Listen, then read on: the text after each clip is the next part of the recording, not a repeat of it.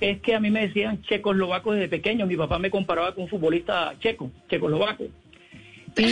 Así fue que nació el, apodo checo, checoslovaco. Sí, a mí siempre, me ha gustado el ah. fútbol. Es más, ahí en sintonía están muchos amigos míos futbolistas, exfutbolistas, eh, profesionales, unos recién retirados, otros que tienen años de estar retirados del fútbol.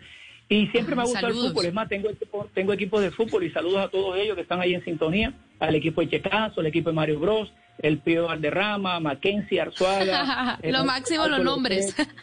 Sí, no, eso, eh, yo soy amante del fútbol y me invitan a partir de exhibición y eh, el nombre mío artístico lo debo al fútbol. Entonces me llamaban Checo, Checo, hasta que un día un periodista llamó a mi casa y mi difunta hermana Janet dejó el teléfono descolgado porque preguntaron por Alcia Costa. Entonces mi hermana dijo, ¿Alcia Costa, mi papá o, mi hermano?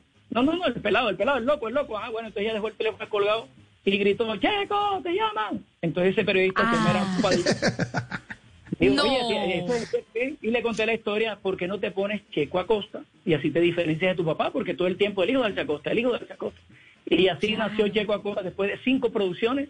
Lancé un álbum que se llamó sencillamente, se llama Checo Acosta, es Alcia Acosta Junior. Y tengo muchas anécdotas porque después de, de grabar como Checo Acosta, una vez por allá en Neiva, un periodista me dijo, oye, Checo, ¿y qué se ha hecho tu hermano, el de Natalia, el Chacosta Junior? Y yo, no soy yo mismo.